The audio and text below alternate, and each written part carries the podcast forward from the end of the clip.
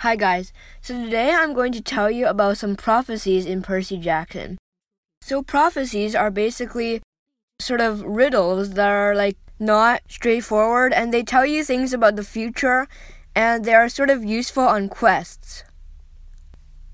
And in The Lightning Thief is you shall go west and face the god who has turned.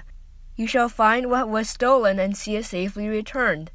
You shall be betrayed by one who calls you a friend and you shall fail to save what matters most in the end.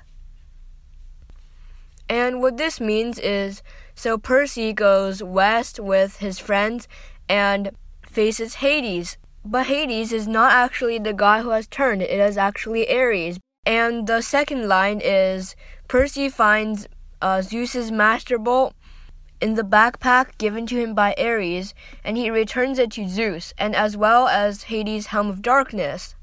And the next line means Percy um, thinks that Luke is a friend, but Luke betrays him at the end of the Lightning Thief.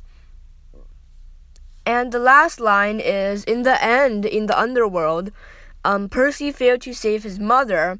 He had to leave his mother in the underworld with Hades for a short time. But after Hades received his Helm of Darkness, he sort of returned his mother. So, yeah, that's basically what the prophecy means. Goodbye.